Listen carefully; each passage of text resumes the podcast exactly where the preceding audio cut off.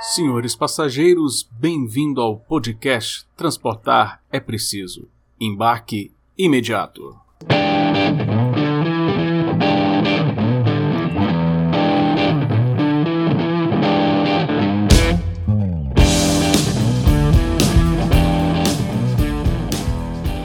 E aí, pessoal, bem-vindo a mais um episódio do nosso podcast Transportar é Preciso.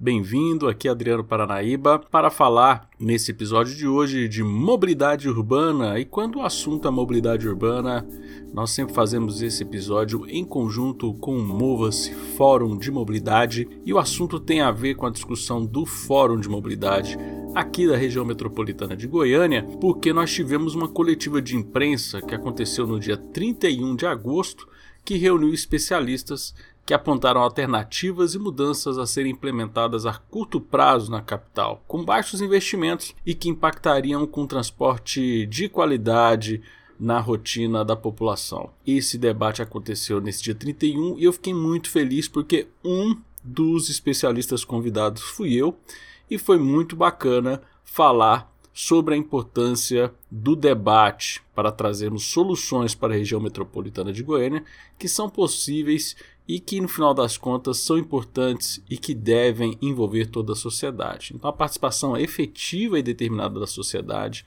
junto com iniciativas privadas e públicas, é indispensável para que Goiânia avance em mobilidade urbana, ainda mais quando se trata de um cenário de pós-pandemia. Repensar a cidade junto com pesquisadores estudiosos do meio que estudam e acompanham em tempo real os principais obstáculos enfrentados para dar transparências a dados no serviço, implantar um conjunto de soluções que podem, inclusive a curto prazo, tornar o transporte público mais atrativo. Isso daí é o que foi o norte da discussão que nós fizemos e que estão circundando aí as propostas que foram apontadas e discutidas por nós durante essa coletiva. Então, a primeira especialista que falou foi a professora Poliana Leite, da Universidade Federal de Goiás, que apontou, né, ela também é doutoranda em urbanismo pela Universidade de Brasília, ela apontou que deveria ter um tema central de programa de governos para as próximas eleições a questão da mobilidade, pois ela não só influencia na questão dos locamentos, em sim influenciam outros pontos como políticas públicas. Né? Nas palavras dela, focar em mobilidade não é fazer infraestrutura para transportes mobilizados, que está relacionada a grandes obras e nem incluir só sair criando faixas exclusivas para carros e ônibus. É além disso, é criar ambientes agradáveis que com certeza serão ocupados pelas pessoas, seja para caminhar, andar de bicicleta, criar e disponibilizar ambientes que ajudam as pessoas em diversas situações. Para caminhar, por exemplo, é preciso reduzir a velocidade, pois assim se reduz os índices de acidentes. Mais pessoas caminhando na rua traz mais sensação de segurança, como ela muito bem destacou. Para ela, para a professora Poliana, vários aspectos que envolvem o financiamento do transporte público precisam de melhorias, mas que estão longe de ser mais taxações e mais subsídios. Nas palavras dela, o que resolve é todos se unirem para resolver essa questão observando e dando o exemplo, por exemplo, do Japão, que possui um operador de transporte local que também detém outros negócios cujas receitas são investidas no transporte público. Ou seja, pessoal, não dá para ficar acreditando que o sistema se mantém com tarifa, com concessões, com serviços exclusivos, pensando nisso. Teria que ter um leque de possibilidades de negócio para que, além da tarifa, as empresas tivessem rentabilidade para oferecer um serviço bom e barato para a população. Então isso é muito importante. Outra pessoa que esteve no nosso debate, uma pessoa que é muito referência aqui em Goiás, a professora é, Érica Kneib, que é também professora da Universidade Federal de Goiás, doutora em transportes pela UNB, lembra que até em 2019, no período pré-Covid, a mobilidade já estava em crise e era considerada por muitos como insustentável que, nas palavras dela, a pandemia chegou e escancarou os problemas urbanos. Com a mobilidade não foi diferente. O transporte passou uma situação mais prejudicada e sofreu uma queda de demanda superior a 40% nas grandes cidades, chegando a 48% em Goiânia. Será que estamos em crise ou passamos a viver em um colapso? Como os custos na maioria dos serviços no país são remunerados basicamente pela tarifa pagante, não sei como os sistemas continuaram funcionando. Essa parcela da população que deixou de se deslocar não voltará para o transporte público pois essas viagens se voltaram para o uso das motocicletas e carros dentro da leitura dela. Para ela, né, para a professora Érica, a crise passou e o colapso ronda o transporte público. Deslocamentos maiores, trânsito mais intenso, mais congestionamento, entre outros pontos. Nunca foi tão urgente e necessário falar de mobilidade. É algo complexo, não existe uma única solução e não é simples. Pressupõe-se muito planejamento, trabalho, atitude, ação pública e conjunto de medidas complexas. Foi muito bem observado pela professora Érica nesse sentido. Ela apontou aqui quatro soluções que podem ajudar a melhorar a mobilidade de Goiânia e também podemos colocar isso como possibilidade de melhoria de transporte para qualquer grande metrópole que, assim como Goiânia, enfrenta uma série de problemas. Primeiro ponto, priorização de pedestres e ciclistas ainda é muito pouco implementado, pouco efetivado, apesar de ser uma premissa legal que está lá na Política Nacional de Mobilidade Urbana, pessoal. É um ponto extremamente importante. Segundo ponto, valorização do transporte público, infraestrutura e financiamento são dois pontos principais no serviço e que auxiliariam a atrair usuários que deixaram de usar o serviço na pandemia. No entanto, resolver apenas dois pontos não resolveria todo o problema, mesmo também sendo uma premissa legal. Terceiro ponto é que mobilidade é diferente de transporte. Para resolver mobilidade, 50% do problema está focado no sistema de transporte e a outra metade está no ordenamento do território. E o quarto ponto, desincentivar o uso exagerado de automóvel. É quase um freio, um obstáculo a ser solucionado para que as pessoas e outras políticas sejam efetivadas com qualidade. Uma das soluções de curto prazo para melhorar a mobilidade em Goiânia pós-pandemia seria a abertura de espaço nas cidades para pedestres, ciclistas, uma ação baseada em experiências internacionais que deram muito certo, demandaram baixo investimento e são simples de implementação.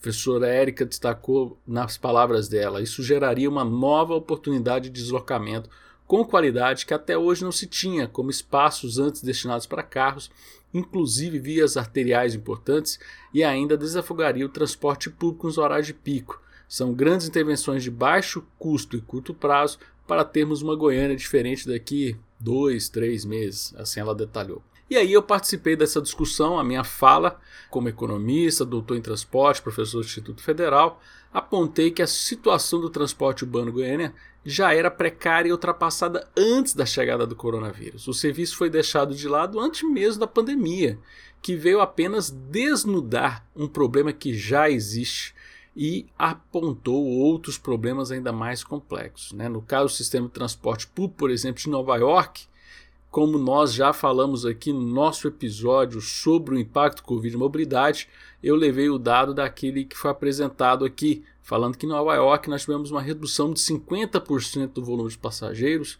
e que hoje você tem lá uma discussão sobre se o serviço vai voltar a existir, enquanto no Brasil estuda um modo de resgatar os usuários. Né?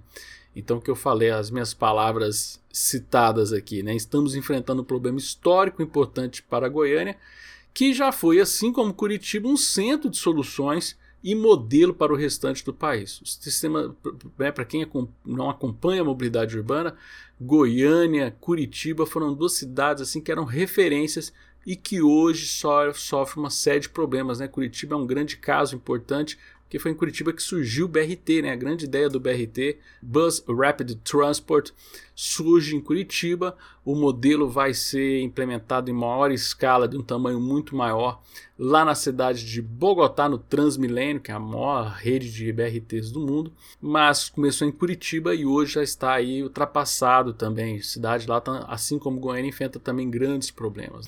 E uma coisa que é importante as soluções hoje não são aplicáveis porque também tem a discussão do espaço físico da cidade. É algo que a gente vem martelando aqui no nosso podcast.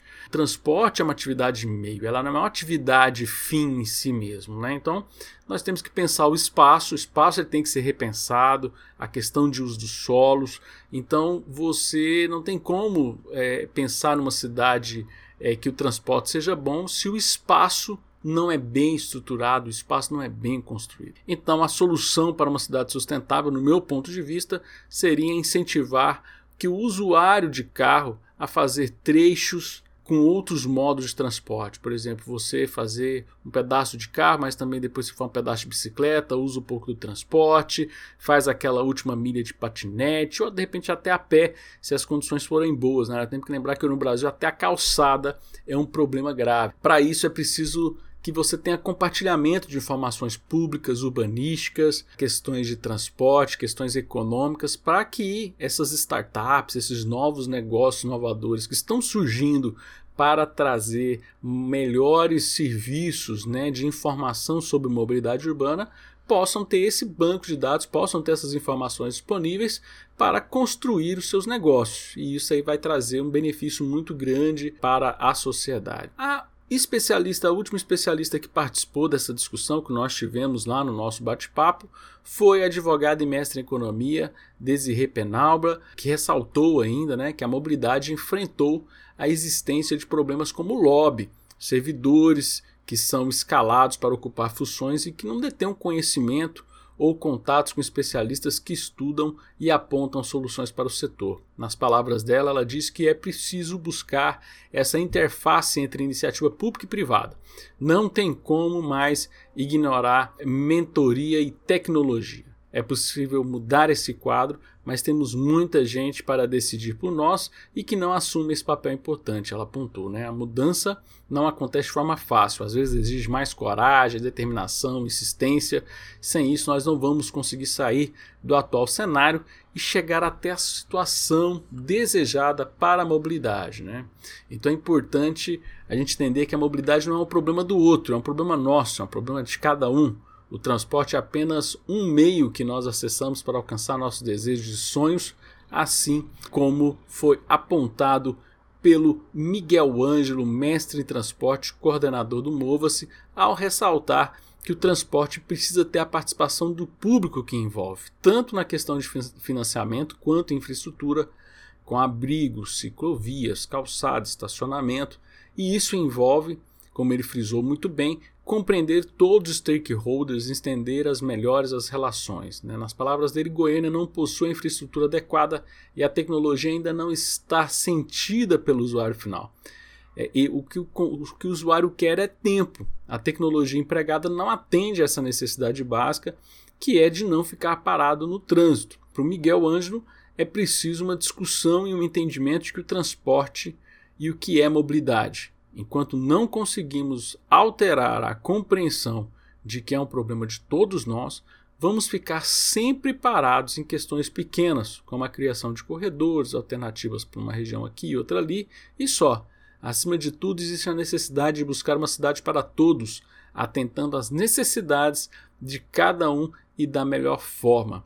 Então, essa foi uma discussão que envolveu esse grupo de especialistas nessa coletiva de imprensa depois os, os, jornalistas fizeram uma série de perguntas, uma série de matérias depois foram vinculadas com as discussões que nós fizemos lá. Eu vou tentar colocar no link do podcast o máximo de links que eu conseguir achar da repercussão que nós tivemos com essa coletiva de imprensa, que é um começo de um retorno de uma discussão, de voltar à discussão e discutir de forma séria a questão de mobilidade urbana na região metropolitana de Goiânia. Vamos fazer essa, essa experiência de fazer essas discussões é, é, mais aprofundadas, tentando trazer realmente essas propostas e, e colocar mais na prática essas discussões que foram levantadas aqui. E quem sabe, de repente, pode até servir de embrião para discussão para servir como modelo de discussão para outras regiões do Centro-Oeste né, e de demais regiões metropolitanas que nós temos no Brasil. Então, para mim foi um, algo muito positivo. Né, tivemos muitos veículos de imprensa lá presentes e que depois reverberaram bastante essa discussão que nós tivemos, porque às vezes passa batido essa questão que a gente até já comentou um pouco aqui no nosso podcast. A economia está voltando, mas junto com ela está voltando o quê? Está voltando os problemas que a gente tinha antes: congestionamentos, problemas no transporte, problemas de infraestrutura, para que as pessoas possam sair de casa e poder ir para o seu lugar de trabalho, ir para o seu lazer e poder fazer isso de uma forma que não traga uma série de externalidades como nós temos hoje. O congestionamento é, é, o melhor exemplo que a gente tem dentro da economia de tragédia dos comuns e que infelizmente parece muito com uma tragédia. Então, quero desejar aí sucesso nessas discussões que esses especialistas vão fazer aqui para a região metropolitana de Goiânia. Fiquei muito feliz de fazer parte desse grupo de especialistas e quero convidar vocês, vou estar sempre aqui noticiando, sempre vai ter um episódio noticiando avanços dessas discussões dos especialistas, porque é importante a gente saber o que? Que é, transportar é preciso e que o embarque é imediato, não podemos perder tempo. Pessoal, é isso daí o episódio de hoje. Vou deixar os links das reportagens, das entrevistas e até o nosso próximo episódio, até na nossa próxima semana. Valeu, pessoal, e um forte abraço. Até a próxima.